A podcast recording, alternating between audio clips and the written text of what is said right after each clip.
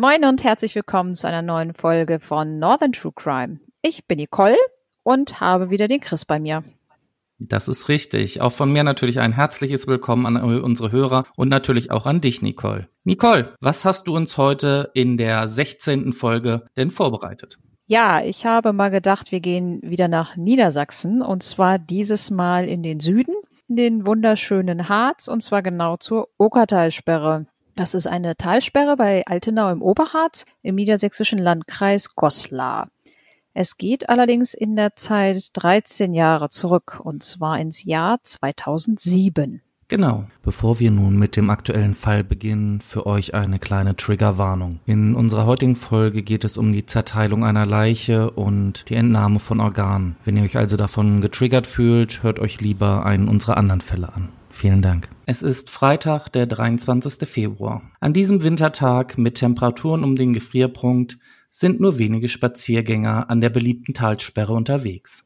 Eine Spaziergängerin entdeckt im Wasser zwischen dem Treibholz etwas, das dort nicht hingehört. Es sieht aus wie der Teil einer Schaufensterpuppe. Bei genauerem Hinsehen ist allerdings klar, es handelt sich um eine menschliche Leiche. Um 11.08 Uhr erreicht die Leitstelle der Polizei der Notruf der Zeugen. Einsatzkräfte der Polizei und der Feuerwehr rücken an. Was zu diesem Zeitpunkt noch keiner ahnt, es soll der Beginn einer der größten Ermittlungsaktionen der gesamten Harzregion werden. Die alarmierten freiwilligen Feuerwehrleute aus Altenau und Clausthal-Zellerfeld holen die Leiche mit Hilfe eines Schlauchbootes aus dem Stausee und übergeben sie an die Ermittler der Polizei. Wenig später treffen auch die Taucher der Nordheimer Feuerwehrbereitschaft ein. Die Taucher, die aufgrund ihrer speziellen Ausbildung Tauchaufträge für die Polizei in Niedersachsen übernehmen, haben den Auftrag, in der Talsperre nach den fehlenden Leichenteilen zu suchen. Die Einsatzkräfte suchen bei den kalten Temperaturen stundenlang bis in die Nacht. Zunächst ohne Erfolg. Die Polizei vermutet, dass der Täter das Opfer über die Mauerkrone der Staumauer ins Wasser warf. Deshalb suchen die Einsatzkräfte anfangs in der Nähe der Mauer. Die Bergung weiterer Leichenteile ist für die Mordkommission entscheidend, denn sonst fehlen wichtige Puzzleteile. Aber in der Okertalsperre gibt es Strömungen, denn die Oker fließt durch den See hindurch. Ohne Kopf, Fingerabdrücker und ähnlichem geht es oft nur über die DNA weiter. Und so wird der Torso sofort in die Rechtsmedizin nach Hannover verbracht. Dort wird festgestellt, dass es sich um einen Mann handelt, es werden an der Hautoberfläche schlammartige Anhaftungen festgestellt. Vermutlich lag der Torso mehrere Tage im Stausee. Im rechten Brustbereich befindet sich eine 7 mm große Einschussstelle und im Brustkorbbereich sind Schnittwunden sichtbar. Bis auf die Lunge sind alle inneren Organe verschwunden. Der Torso trieb also an der Wasseroberfläche, weil sich Gase im Bauchraum bildeten. Die Identität der Leiche ist zunächst nicht festzustellen und so geht die Polizei die Vermisstenmeldungen der letzten Zeit durch. Dort findet sich unter anderem ein Yilmaz T. aus Bad Gandersheim. Der 35-jährige Türke betreibt ein Bordell in Hildesheim, direkt gegenüber der Polizei. Die dortigen Beamten kennen den Bordellchef gut und berichten den Kollegen aus Goslar, dass Yilmaz T. Feinde hat. Anfangs betrieb er sein Etablissement als einen Swingerclub. Der 35-Jährige hatte vor einer Weile jedoch eine neue Geschäftsidee und machte daraus ein Flatrate-Bordell. Alle ein bis zwei Wochen werden die Prostituierten ausgetauscht, damit es für die Kunden Abwechslung gibt. Yilmaz T. wollte sein Geschäftsmodell erweitern und weitere Bordelle eröffnen. Die Rechtsmedizin stellt nach Hinweisen der Polizei auf Jemals T. fest, dass es sich tatsächlich um den als vermisst gemeldeten Nachtclubbesitzer handelt. Seine DNA ist bereits wegen früherer Straftaten in der Datenbank der Polizei gespeichert. Die Polizei beginnt Ermittlungen hinsichtlich Yilmaz T. und rekonstruiert zunächst seine letzten Aufenthaltsorte. Am Dienstagmorgen war er in Bad Gandersheim seinen Wohnsitz losgefahren. Tagsüber war er in Nordheim, Abends ging er mit Freunden in Salzgitter in einem Restaurant essen. Dort berichtete er ihnen, dass er 25.000 Euro für ein noch abzuschließendes Geschäft dabei habe und dass er zu einem Jens wolle. Um 20 Uhr fuhr er in Salzgitter los. Danach verliert sich die Spur. Seine Lebensgefährtin meldete ihn einen Tag später bei der Polizei als vermisst. Der Ford Galaxy des Bordellbesitzers wird auf einem Parkplatz in Seesen verschlossen vorgefunden. Um ein genaueres Bewegungsprofil zu erhalten, fordern die Beamten der Mordkommission die Verbindungsdaten seines Mobiltelefons an. In Fienenburg, einer Kleinstadt in der Nähe von Goslar, befindet sich die Funkzelle, in der das Handy des Opfers zuletzt eingeloggt war.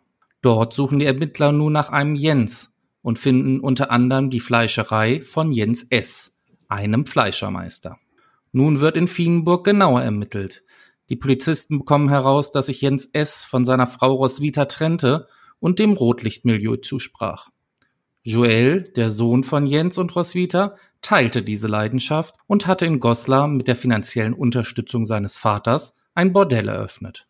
Und so wird ein Durchsuchungsbeschluss für die Wohn- und Geschäftsräume von Jens S. erwirkt.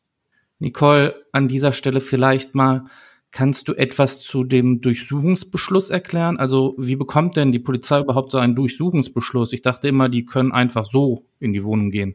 Nein, das können sie auf jeden Fall nicht, weil so eine Durchsuchung der Wohnung ist ja ein schwerer Eingriff in das Grundrecht. Das steht im, im, Grundgesetz unter Unverletzlichkeit der Wohnung. Also die Polizei kann nicht einfach so bei irgendwelchen Leuten in die Wohnung marschieren.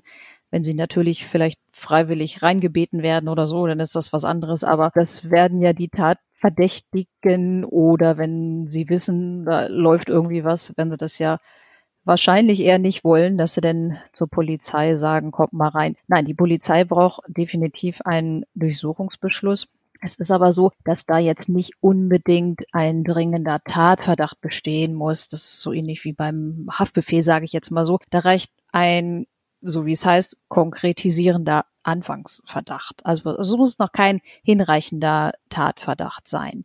Die Durchsuchung hat unterschiedliche Zwecke. Das kann einmal dazu dienen, dass der Täter aufgetrieben wird oder der Teilnehmer einer Straftat, also ein Mittäter oder ein Anstifter. Das nennt sich dann Ergreifungsdurchsuchung. Mit Ergreifen gemeint ist jetzt äh, zum Beispiel eine Festnahme. Es kann auch sein, dass die Polizei nach Beweismitteln sucht. Das nennt sich dann Ermittlungsdurchsuchung. Oder dass sie da Einziehungsgegenstände beschlagnahmen. Das ist zum Beispiel häufig bei Drogendelikten so, dass denn da dieses ganze Drogengeld gefunden wird oder noch ein großer Drogenbunker vorhanden ist. Durchsucht werden können die Wohnung oder andere Räumlichkeiten, also auch die Geschäftsräume. In diesem Fall war das ja so, das werden wir ja später, glaube ich, auch noch hören, dass die Polizei da auch umfangreich durchsucht hat und viele Sachen auch sichergestellt hat.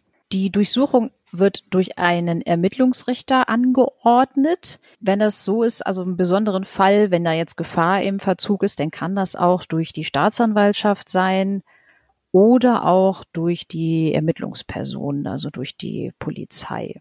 Es ist aber so, dass die Beamten nicht rund um die Uhr die Wohnung durchsuchen dürfen. Das ist so, dass das zur Nachtzeit, also zwischen 21 und 4 Uhr im Sommer beziehungsweise 6 Uhr im Winter, unzulässig ist.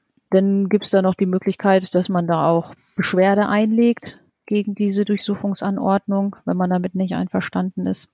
Aber ansonsten war es das jetzt, glaube ich, erstmal in aller Kürze dazu. Ja, vielen Dank, Nicole. Ich denke, das war mal ganz interessant. In einem aufwendigen Großeinsatz wird schließlich die Fleischerei durchsucht und zahlreiche Messer und andere Gegenstände sichergestellt und mögliche Spuren gesichert. Es lässt sich nicht auf Anhieb feststellen, ob und welche von den Fleischerwerkzeugen als Tatmittel in Betracht kommen, denn Blutanhaftungen sind normalerweise ein Zeichen dafür, allerdings in einer Fleischerei auch Alltag. Außerdem wird Jens S. vorläufig festgenommen. In seiner Vernehmung gibt der Verdächtige zu, dass er das Opfer kannte und geschäftlich Kontakt mit ihm hatte. Er will Yilmaz T. aber nicht gesehen haben. Jens S. wirkt ruhig, aber seine Blicke sind nervös. Am Ende der Vernehmung gibt der Beschuldigte zu, dass Yilmaz T. in der Tatnacht bei ihm war. Sie hätten sich wegen geschäftlicher Dinge gestritten, dann sei ein Schuss gefallen. Weitere Angaben macht der Fleischermeister vorerst nicht. Später führt er die Ermittler aber zum genauen Tatort in seiner Fleischerei und zeigt ihnen, wo geschossen wurde. Im Türrahmen ist ein ausgebessertes Einschussloch sichtbar. Jens S. gibt an, auf dem Fußboden des Zerlegeraums den Leichnam zerteilt zu haben. Als Motiv gibt er an, dass jemals T. ihn betrogen habe. Für 300.000 Euro habe dieser ihm Anteile an einem Bordell verkauft, das ihm aber nicht gehörte. Und so habe der Fleischermeister nicht den versprochenen Gewinn gemacht. Deshalb sei an jenem Dienstag eine Aussprache geplant gewesen. Diese sei eskaliert, und so habe Jens einen Revolver gezogen und Yilmaz T. unterhalb der Rippe getroffen. Das Projektil blieb daraufhin im Türrahmen stecken. Jens S. wollte anschließend schnell alle Spuren beseitigen, auch aus Angst vor der Familie seines Opfers. Er gab an, zunächst mit dem Ford Galaxy von Yilmaz T. nach Seesen gefahren und das Auto dort geparkt zu haben. Über Anhalter will er zurück nach Vienburg getrampt sein. Zurück in seinem Betrieb habe der Fleischermeister die Leiche des 35-Jährigen zerlegt, um diese einfacher entsorgen zu können. Die Organe des Toten habe er in die Tonnen mit den Fleischereiabfällen im Hinterhof geworfen. Doch diese Tonnen waren schon zur Entsorgung abgeholt und befinden sich auf dem Weg in die Tierkörperbeseitigungsanlage. Die Beamten der Mordkommission machen sich schnell auf den Weg dorthin und können in letzter Minute die Vernichtung der Tonneninhalte verhindern. Dort wird nun in den vielen Tonnen nach menschlichen Organen gesucht und schließlich auch welche gefunden.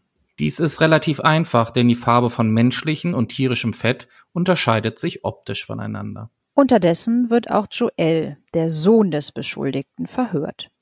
Er hat jedoch für den Tatzeitraum ein Alibi.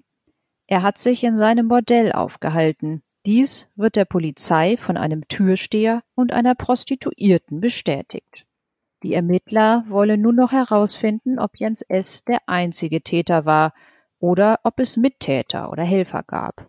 Schließlich musste die Leiche zerteilt und beseitigt werden, sowie der Wagen des Opfers weggebracht. Und das alles in sechs Stunden.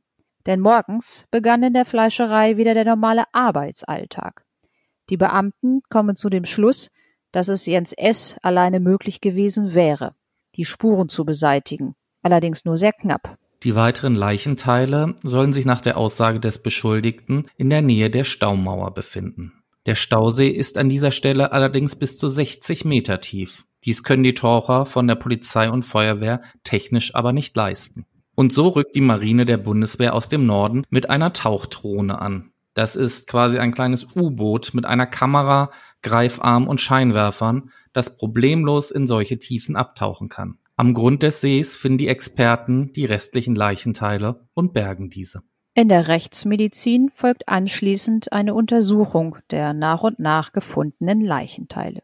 Anhand der weggeworfenen Organe und der versenkten Körperteile rekonstruieren die Mediziner, dass der Tod von Yilmaz T. definitiv aufgrund der Verblutung im Rumpfbereich eingetreten ist. Somit steht nun fest, dass Yilmaz T. durch einen Messerstich starb und nicht, wie bisher vermutet, durch den Schuss von Jens S. Die umfangreichen Untersuchungen der sichergestellten Messer aus der Fleischerei ergaben jedoch keinen Treffer. Die DNA von Yilmaz T. konnte nirgends nachgewiesen werden. Der Beschuldigte Jens S. bestreitet weiterhin zugestochen zu haben. Der Polizei liegen nun auch die Auswertungen seines Mobiltelefons vor. Zu der Zeit, als er das Auto von Yilmaz T. weggebracht haben will, war sein Handy zu Hause in Vienburg eingeloggt. Er hat sogar viereinhalb Minuten mit einem gewissen Osman G. telefoniert. Da Jens S. also gelogen hat, als er behauptete, den Wagen selbst weggefahren zu haben, vermuten die Polizei weitere Mittäter oder Gehilfen und suchen danach. Denn Jens S. hatte kurz zuvor eine Unterleibsoperation. Dass er die schweren, wenn auch zerteilten Leichenteile und den Torso selbst getragen haben will, erscheint nahezu unmöglich. Wer also waren die weiteren Hintermänner hinter der Tötung von Yilmaz T.? Da die Mordkommission keine weiteren Täter ermitteln kann und die Indizien für eine Anklage gegen den Sohn Joel nicht ausreichen, kommt es vor dem Landgericht Braunschweig zur Anklage gegen Jens S. wegen Mordes aus Heimtücke und Habgier. Die Staatsanwaltschaft geht davon aus, dass der Fleischer seinem Opfer zunächst in den Bauch schoss. Anschließend tötete er den Bordellchef aus Bad Gandersheim mit einem gezielten Messerstich ins Herz und zerlegte den Körper in Kopf, Arme, Beine und Torso. Die Leichenteile transportierte er zur Okertalsperre und warf sie hinein. Vor dem ersten Terminstag allerdings erhält der Angeklagte bereits Morddrohung von der Familie des Opfers. Es wird Blutrache geschworen. Und so beginnt am 8. August 2007 unter sehr hohen Sicherheitsvorkehrungen in Braunschweig der Prozess. Foto- und Filmaufnahmen sind nicht gestattet. Alle Beteiligten werden gründlich durchsucht. Beamte des SEK bewachen den Bruder des Opfers, der auch im Gerichtssaal anwesend ist. Sogar die Verteidiger müssen durch eine Kontrolle. Am ersten Tag gesteht der Angeklagte fast alles. Nur mit dem eigentlichen Mord will er nichts zu tun haben. Er lässt seinen Verteidiger lediglich erklären, er habe den Mann während eines Streites in Notwehr niedergestoßen. Er wisse aber nicht, wer ihm die tödlichen Messerstiche versetzt habe.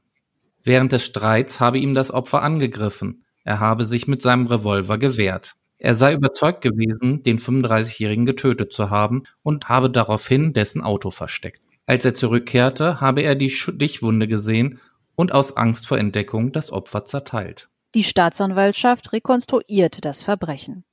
Demnach stritten die Männer im Februar dieses Jahres über eine nicht abgesicherte Beteiligung des Fleischermeisters an einem Sexclub in Hildesheim in Höhe von 300.000 Euro. Statt der zugesagten hohen Rendite gab es aber nur kärgliche Einnahmen. Sein Mandant habe seine Einlage zurückgefordert, erklärte der Verteidiger. Es sei zum Streit gekommen, in dessen Verlauf das Opfer mit einer Schusswaffe drohte. Daraufhin habe der Angeklagte seinen Revolver gezogen und abgedrückt. Im Glauben, der Bordellbesitzer sei tot, habe der Schlachter dessen Auto zu einem abgelegenen Parkplatz gefahren, sagt der Anwalt weiter. Erst bei der Rückkehr in seine Wohnung habe der Fleischermeister bemerkt, dass jemand das Opfer in der Zwischenzeit erstach. Während der Beweisaufnahme beantragt die Verteidigung noch einmal nach der Tatwaffe in der Okertalsperre zu suchen. Das Schwurgericht gibt dem Beweisantrag statt. Der Fundort der Leiche wird also erneut von Einsatzkräften und Tauchern nach der angeblich versenkten Tatwaffe abgesucht, jedoch ohne Erfolg. Die Verteidigung plädiert schließlich auf Freispruch und die Staatsanwaltschaft auf eine Verurteilung wegen Mordes zu einer lebenslangen Freiheitsstrafe. Das Landgericht Braunschweig teilt die Bewertung der Staatsanwaltschaft und verurteilt den 46-jährigen Angeklagten zu einer lebenslangen Freiheitsstrafe unter Feststellung der besonderen Schwere der Schuld. Es sei erwiesen, dass der Fleischer sich mit 300.000 Euro in das Hildesheimer Bordell des Opfers einkaufte. Als die zugesagte Rendite von 500.000 Euro ausblieb und er merkte, dass er das Geld abschreiben konnte, hätte er den Mord geplant, so der Vorsitzende Richter. Sie haben sich gerecht, weil sie sich betrogen fühlten, sagte er. Grund für die Höchststrafe sei die Art, wie der Fleischermeister mit dem Leichnam umgegangen war. Der Richter sagte, das war menschenunwürdig und bedeutet eine schwere Belastung für die Angehörigen des Toten. Nach der Verkündung des Urteils rief der Bruder des Opfers dem Angeklagten zu, wir sehen uns in der Hölle. Als auch der Sohn des Täters aus dem Umfeld des Mordopfers massiv bedroht wird, bekommt er von der Polizei eine neue Identität und zieht unter strikter Geheimhaltung nach Augsburg, wo er in der Folgezeit lebt. Der Sohn Joel wird von der Polizei aufgrund der Blutrache in ein Zeugenschutzprogramm aufgenommen, obwohl nach wie vor für die Polizei nicht ganz klar ist, ob der Sohn an der Tat beteiligt war. Und so ist der Fall auch nach der Urteilsverkündung nicht beendet sondern läuft mit umfangreichen Telefonüberwachung in der Familie von Yilmaz T. weiter. Dabei stellt sich heraus, dass Osman G. ein Freund des Opfers war und mit dem Tod nichts zu tun hatte. Nach circa einem halben Jahr werden die Überwachung beendet, da sich keine Anhaltspunkte ergeben, dass die Blutrache in die Tat umgesetzt werden soll. Im April 2009 kommt es erneut zu einer spannenden Wende in dem Mordfall. Bei der Goslarschen Zeitung geht ein außergewöhnlicher Brief ein ein anonymes Bekennerschreiben, mit dem der Bruder des Opfers als Auftraggeber der Tat genannt wird. Anbei sind Beweisfotos von dem Mord, die in der Schlachterei in Fienenburg aufgenommen wurden. Aber der Polizei fallen Widersprüche bei der Betrachtung der Fotos auf. Die Blutspritzer auf dem Fußboden passen nicht zu einem Stich und wurden nur auf dem Fußboden verteilt. Die Hautfarbe des vermeintlichen Opfers ist viel heller als die Haut von Yilmaz T und auch ein Abfalleimer unter einem der Waschbecken wurde von der Ex-Frau von Jens S. erst ein Jahr nach der Tat gekauft. Bei der Mordkommission ist dies der Start in eine neue Runde in unserem Fall. Dieses Mal führt die Spur nach Augsburg zum Sohn des Verurteilten. Dort werden die Beamten bei einer Hausdurchsuchung fündig. Ein ehemaliger Häftling aus der JVA des Verurteilten und ein Rechtsanwalt sind an den Fotos und der Übergabe von Briefen des Vaters an seinen Sohn aus der JVA beteiligt. Der Anwalt schmuggelte die Briefe aus der JVA, Joel setzte das Bekennerschreiben auf und spielte sogar die Leiche auf den Fotos. Aus der Haft heraus verfasste der Verurteilte die Anweisungen an seinem Sohn in einen Brief. Die Ermittler vernehmen nun erneut Jens S. Dieser gesteht dann unter dem großen Druck, was wirklich in der Fleischerei geschah. Er lockte jemals T. unter dem Vorwand, sich von ihm 25.000 Euro leihen zu wollen, zu sich nach Fienenburg. Dort wartete nicht nur der Fleischermeister, sondern in einem hinteren Raum auch sein Sohn Joel und der Türsteher seines Nachtclubs. Der ursprüngliche Plan war, dass sie ihn bewusstlos schlagen, fesseln und zur Herausgabe der 300.000 Euro zwingen wollten. Doch Yilmaz T. wurde einfach nicht bewusstlos. Daraufhin holte Jens den Revolver und schoss. Sie schleiften das verletzte Opfer in den Zerlegeraum. Joel führte sodann den tödlichen Herzstich aus, um den Sterbeprozess zu verkürzen. Aufgrund dieser belastenden Vernehmung erhebt die Staatsanwaltschaft wiederum Anklage vor dem Landgericht Braunschweig gegen den 28-jährigen Joel S. und den 38-jährigen Türsteher Andreas H. Auch dieser Prozess findet ab dem 20. Oktober 2010 unter verschärften Sicherheitsvorkehrungen statt. Mit Sturmhauben vermummte SEK-Beamte führen den Angeklagten in den Saal. Dieser macht keine Angaben zum Tathergang und sagt lediglich zu seinen persönlichen Verhältnissen aus. Er habe zwar der Familientradition folgend eine Fleischerlehre gemacht, die Meisterprüfung habe er aber nicht bestanden, weil er wohl nicht den Kopf dafür habe.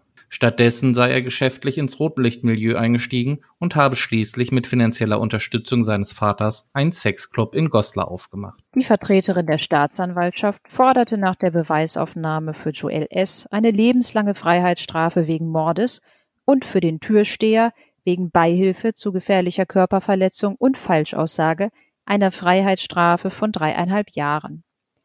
Die Verteidigerin von Joel plädierte auf eine achtjährige Haftstrafe wegen Beihilfe zum Mord und Körperverletzung.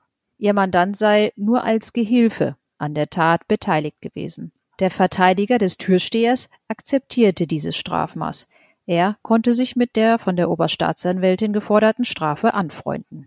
Der Sohn des Schlachters wurde vom Spurgericht wegen Mordes zu einer lebenslangen Freiheitsstrafe verurteilt. Zwar es das Gericht als erwiesen an, dass Joel vor der Tat nichts von den Tötungsabsichten seines Vaters wusste, erläuterte der Vorsitzende Richter. Aber der 28-Jährige sei in die Vorgeschichte des Streits eingeweiht und bereit gewesen, das Opfer mit körperlicher Gewalt einzuschüchtern. So habe er den 35-Jährigen auf den Kopf geschlagen. Joel will aus dem Raum gegangen sein, nachdem sein Vater jemals Tee anschoss. Diese Behauptung ist lebensfremd und unglaubhaft, sagt der Vorsitzende in der Urteilsverkündung. Der 28-Jährige habe wohl zunächst keine Tötungsabsichten gehabt, dann aber mit dem Mord die Misshandlung des Sexclub-Betreibers vertuschen wollen. Er habe dem Opfer ins Herz gestochen, um das Sterben abzukürzen. Anschließend habe er seinem Vater geholfen, die Leichenteile zu beseitigen. Es war eine abscheuliche, menschenverachtende Tat, erklärt der Richter. Doch das Urteil wird nicht rechtskräftig. Der Angeklagte legt Revision ein. Im August verwirft der Bundesgerichtshof aber die Revision und somit ist das zweite Urteil zu lebenslanger Freiheitsstrafe rechtskräftig. Der mitangeklagte Türsteher wurde wegen Beihilfe zu gefährlicher Körperverletzung und Falschaussage zu dreieinhalb Jahren Freiheitsstrafe verurteilt. Der Mann hatte gestanden, dass er am Tatabend als Verstärkung für Vater und Sohn in der Fleischerei war. Er verließ jedoch nach Überzeugung des Gerichts das Gebäude vor dem Mord. Andreas H. erhielt 500 Euro von Jens S. für dessen Einsatz.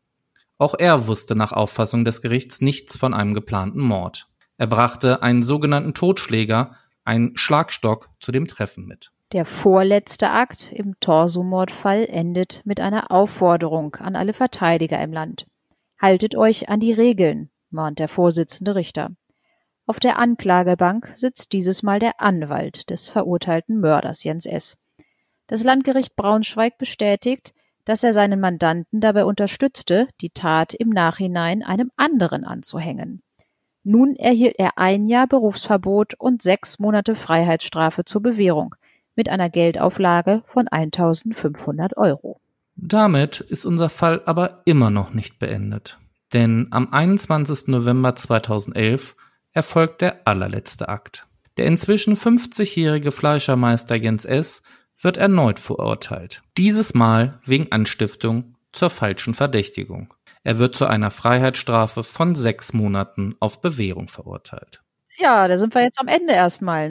mir ist nämlich gerade eingefallen, ich weiß gar nicht, ob das jetzt wirklich die allerletzte Verurteilung war, weil normalerweise der Joel war ja an dieser Geschichte mit dieser Verdächtigung und diesen Fotos, war da ja auch beteiligt. Der müsste doch da, eigentlich müsste der doch da auch nochmal verurteilt werden, oder? Also ich gehe mal ganz stark davon aus, dass die bei der lebenslangen Strafe gemäß 154 gegen den wahrscheinlich eingestellt haben. Ja, gut, das war ja wahrscheinlich da denn dann schon bekannt. Äh, für unsere Hörer vielleicht mal kurz, Nicole, was ist denn 154 eigentlich? Also was meine ich denn damit? Ja, die Staatsanwaltschaft und auch das Gericht haben ja Möglichkeit, das Verfahren einzustellen. Da gibt es unterschiedliche Paragraphen, sage ich jetzt mal so. Man kann das gegen Auflagen machen oder auch zum Beispiel nach Paragraph 170. Ich weiß gar nicht, ob wir das überhaupt schon mal erklärt haben, aber in diesem Fall hattest du ja gerade gesagt, ist 154. Da kommt das in Betracht, wenn das mehrere Taten sind. Und da kann man denn dann von einer Verfolgung absehen. In diesem Fall ist das ja so, dass er jetzt schon einmal verurteilt wurde oder kurz vorher stand ja fest, dass er da wahrscheinlich verurteilt wird wegen Mordes. Und da fällt natürlich so eine Straftat wegen falscher Verdächtigung nicht besonders ins Gewicht. Man hätte ja eh hinterher eine Gesamtstrafe bilden müssen und mehr als lebenslang geht ja nicht. Also von daher ist es wahrscheinlich denn wirklich so erfolgt, dass das eingestellt wurde im Hinblick auf die andere, wesentlich schwerere Straftat, weil er da ja schon verurteilt wird. Also da ist ja schon erwartet worden, dass er deswegen verurteilt wird. Genau, und die Staatsanwaltschaft macht es dann meistens so, dass sie diese Taten dann vorläufig einstellt, weil es kann ja immer noch sein, dass er jetzt der Tat, welcher er angeklagt war, nicht überführt wird, so dass die vorläufige Einstellung dann wieder aufgehoben werden kann und er dann wegen dieser kleineren, sage ich mal, Straftat noch verfolgt werden kann wenn da ein Freispruch bei rausgekommen wäre, sie hätten ihn nicht verurteilt wegen Mordes, dann wäre das Verfahren wegen dieser falschen Verdächtigung natürlich nochmal wieder aufgenommen worden. So. Spannenden Fall, den du uns heute da präsentiert hast. Unglaublich. Ich muss wirklich sagen, du lässt mich manchmal mit deinen Fällen hier wirklich mit Kopfschütteln dastehen, wo ich dann immer denke, es kann doch alles nicht wahr sein. Ja, ich habe diesmal gedacht, wir waren irgendwie noch nicht im Harz und ich suche mir mal was Schönes aus dem Harz raus. Da muss ich jetzt auch dazu sagen, es gab, das habe ich aber erst später rausbekommen, weil ich gucke ja quasi kein Fernsehen. Es gab auf NDR eine Sendung, nennt sich Morddeutschland und da sind auch unterschiedliche Kriminalfälle behandelt worden. Unter anderem auch dieser Torso-Mordfall, da habe ich natürlich viele Informationen auch rausbekommen. Und als ich mir das dann, dann so angeguckt habe, habe ich mir gedacht, so, jo, den machen wir mal. Muss man unbedingt mal bringen, weil ich fand das auch richtig, ja, spannend, was da wirklich so nach und nach alles passiert ist. Dass äh, der Vater zum Beispiel seinen Sohn da ja anfangs komplett rausgehalten hat, hat sich da irgendwelche wirren Geschichten überlegt und es hat ja eigentlich auch geklappt. Anfangs zumindest. Ganz ehrlich, diesen zweiten Teil, ich kann den überhaupt nicht nachvollziehen. Wie kommt man denn auf die Idee, jetzt diese Tat nochmal nachzustellen und der Presse dann diese Bilder zu schicken? Also, tut mir leid. Der gute Mann, der sitzt lebenslänglich im Knast, selbst wenn jetzt, ich sag mal, die Polizei keine Anzeichen dafür gefunden hätte, dass diese Bilder gestellt worden sind, er wäre ja trotzdem im Knast geblieben. Er ist ja trotzdem dieser Tat weiterhin verdächtig gewesen, weil er hat ja auch gesagt, er hat geschossen. Die hatten ja festgestellt, dass er definitiv nicht durch den Schuss gestorben ist, sondern durch einen Stich. Und das war ja nun mal so, dass er gesagt hat, nee, erstochen habe ich ihn nicht. Ich habe wohl zwar geschossen, aber ich habe ihn nicht erstochen. Und er hat sich, glaube ich, erhofft, dass er da irgendwie aus seiner lebenslangen Freiheitsstrafe rauskommt. Ob das jetzt hinterher durch ein Wiederaufnahmeverfahren ist oder weiß der Henker nicht was. Aber das war, glaube ich, seine Intention, als er diese Sache mit diesen äh, Briefen da initiiert hat. Und ich fand das auch heiß, wer da noch alles so dran beteiligt war. Noch ein anderer Mithäftling, der schmuggelt da den Brief raus. Der Anwalt schmuggelt einfach so den Brief raus. Also das ist schon nicht schlecht, wie das manchmal alles so zustande kommt. Also das mit dem Anwalt, das hat mich irgendwie am meisten geschockt. Dass der da mitgemacht hat. Ich weiß auch gar nicht, was muss man denn so einem Anwalt bieten, dass er da irgendwas rausschmuggelt? Das kann ich dir nicht sagen. Soll ich mal einen Anwalt fragen? ja, frag mal. Ich als Anwalt, also da müsste mir, aber man hat es ja jetzt gesehen, er hat ein Jahr Berufsverbot bekommen. und sechs Monate Freiheitsstrafe zur Bewährung mit 1500 Euro. Gut, das ist jetzt für so, nicht so die Welt, glaube ich, für einen Anwalt. Aber ein Jahr Berufsverbot finde ich ist schon ein ganz schönes Brett. Und wie gesagt, wie viel müsste man mir denn dann bieten, dass ich dieses eine Jahr Berufsverbot da riskiere? Also keine Ahnung. Ja, und vor allem, ich muss ganz ehrlich sagen, also aus meiner persönlichen Überzeugung finde ich, ist das Urteil eigentlich auch sehr, sehr milde für das, was der gemacht hat. Der hat ja so gesehen die ganzen Rechtsorgane damit in Verruf gebracht durch so eine Tat. Ja, wobei das ist ja jetzt die, ich sage mal so, Bestrafung des Landgerichts gewesen. Es gibt ja noch eine Rechtsanwaltskammer, die ja auch noch zu entscheiden hat, ob er eine Zulassung bekommt. Und die Rechtsanwaltskammer kann ja dann auch sagen, so, du hast hier offiziell ein Jahr Berufsverbot gekriegt und sechs Monate Freiheitsstufebewegung, aber das reicht uns nicht wir möchten, dass du, keine Ahnung, weitere drei oder fünf Jahre, ich kenne diese Kammerregeln da nicht, dass du in der Zeit auch deinen Beruf als Rechtsanwalt nicht ausübst. Also ich weiß nicht, ob das da mit diesem ein Jahr Berufsverbot getan ist. Das stimmt. Also dieser Fall an sich ist auch unglaublich. Man könnte jetzt wieder sagen, ja, ist ein Milieumord, weil hat da im, im Milieubezirk gespielt, aber irgendwie so richtig ist das für mich nicht nachvollziehbar. Woran hat es denn jetzt wirklich gelegen? Ging es jetzt tatsächlich um diese 300.000 Euro, die er in den Sand gesetzt hat? Oder waren es jetzt diese 25.000 Euro, die er geliehen haben wollte? Oder war das nur ein Vorwand? Ja, das war wohl nur ein Vorwand. Also ich habe das auch so verstanden, kam für mich nicht so ganz raus. Da waren unterschiedliche Sachen. Also der Jens S. hat sich beteiligt an diesem wunderbaren Geschäftsmodell. Ich weiß gar nicht, ob wir, ich habe ich habe es gelesen. Ich weiß gar nicht, wollen wir sagen? ja, ich finde das ich finde, das sollten unsere Hörer wissen, was für ein interessantes Geschäftsmodell Herr Yilmaz T. da auf die Beine gestellt hatte. Ja, das nannte sich Estrifi, steht für Essen, Trinken, Ficken. Da wollte sich Jens S. dran beteiligen, weil man ihm wirklich auch eine hohe Rendite versprochen hat. Es war aber wohl so, anfangs hieß es da, äh, jemals T gehörte das gar nicht, aber vielleicht gehört es ihm und äh, es lief dann dann doch nicht so oder er wollte Jens S nicht die versprochene Rendite bezahlen. Jedenfalls war er wohl ordentlich sauer, dass er da überhaupt gar nichts weiter von gesehen hat. Hat quasi 300.000 Euro investiert und hat nichts zurückbekommen. Und das war schon mal so, dass er dann dann hinterher gesagt hat, ja, ich glaube, ich bringe den um. Obwohl ich jetzt sagen muss zu dieser Geschäftsidee von Yilmaz T., ich finde die gar nicht mal so blöde, weil ich glaube, als das, wann war das, 2007, ne? Da war doch auch ganz groß diese Flatrate-Partys in den Discos und in den Clubs angesagt. Und dass man dann als Bordellbetreiber auch auf so eine Idee kommt, finde ich eigentlich ganz clever gelöst. Aber ob es jetzt wirklich den Umsatz gebracht hat, den er sich erhofft hat, beziehungsweise den sich ja Jens S. erhofft hat, ich bezweifle es. Ja, das, das wissen wir nicht. Genau, ja, was ich nun wirklich richtig, richtig übel fand, wie der da die Leiche zerteilt hat. Also das ist ja wirklich wie, ja, es war in der Schlachterei und es, es war ja wirklich wie ein Ausschlachten, hat die Organe rausgenommen, alles andere wirklich Kopf, Hände, Füße, alles zerteilt. Also das, das ist ja echt bestialisch. Da musste ich auch echt schlucken, als ich das hier gelesen habe. Und auch, ja, diese Auffindesituation da in der Okertalsperre, wenn man hinten sieht, es ist nur ein Torso und da sind noch nicht mal, die Lunge war da und alle anderen Organe verschwunden. Äh, die Organe einfach in diese Tierabfalltonnen geworfen und ah, ja, das finde ich, das finde ich echt so mega, mega grausam, wie der da hinterher alles, alles zerstückelt hat. Ja, ich glaube, er hat auch wirklich bei der Zerteilung der Leiche nur seinen Arbeitsalltag abgespult.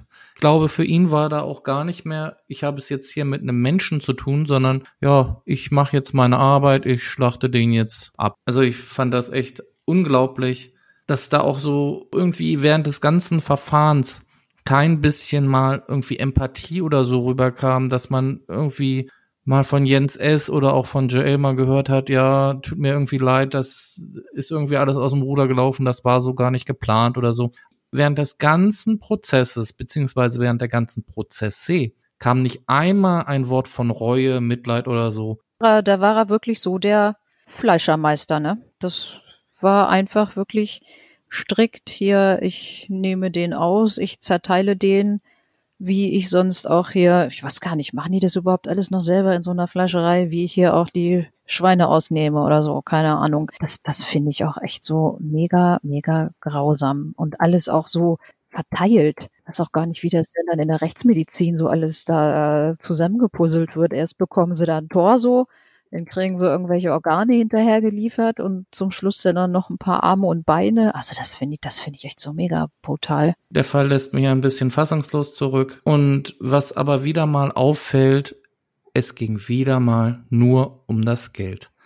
In wie vielen unserer Fällen ist es so, dass die Leute meistens jemand anders umbringen, weil es um das verdammte Geld geht. Ja, wobei wir hatten auch schon andere Motive, ne? Also das war ja, ging ja schon von Eifersucht über, ich weiß nicht, psychische Störungen und so. Also wir hatten ja nun schon einiges dabei. Geld ist ja nur ein Motiv von vielen. Aber in diesem Fall, denke ich mal, war wirklich, ja, das Geld das Motiv, was den Ausschlag da gegeben hat. Zumindest ist mir das hier so klar geworden. Wie gesagt, diese Sache mit diesem, diesem Brief aus der JVA geschmuggelt, ja, das hat seinem Sohn ja im Endeffekt die lebenslange Freiheitsstrafe denn dann eingebracht, ne? Weil wenn er diesen Brief da nicht geschrieben hätte, beziehungsweise auch der Sohn das alles mit diesen Fotos da nicht initiiert hätte, dann wäre, glaube ich, hinterher niemand mehr auf den Sohn gekommen. Die Polizei und auch die Staatsanwaltschaft haben das ja alles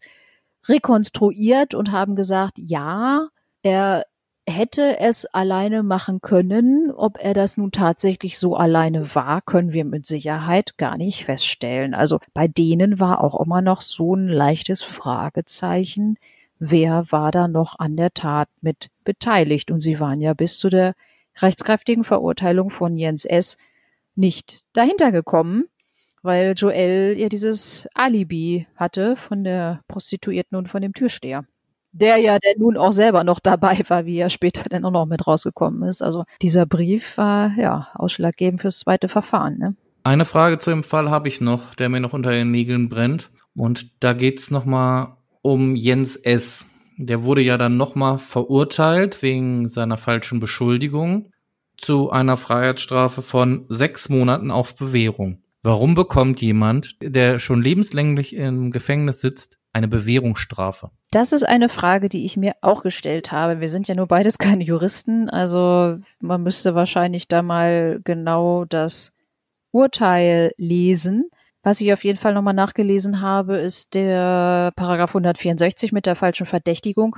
Und da steht drin, dass es in seinem Fall, so wie das jetzt hier war, weil ihm ging es ja darum, dass er selber da von seiner lebenslangen Freiheitsstrafe da rauskommt, indem er jemanden anders verdächtigt. Da ist die Mindeststrafe sechs Monate. Das heißt, darunter geht gar nichts. Das Gericht ist in diesem Fall also am unteren Rahmen geblieben.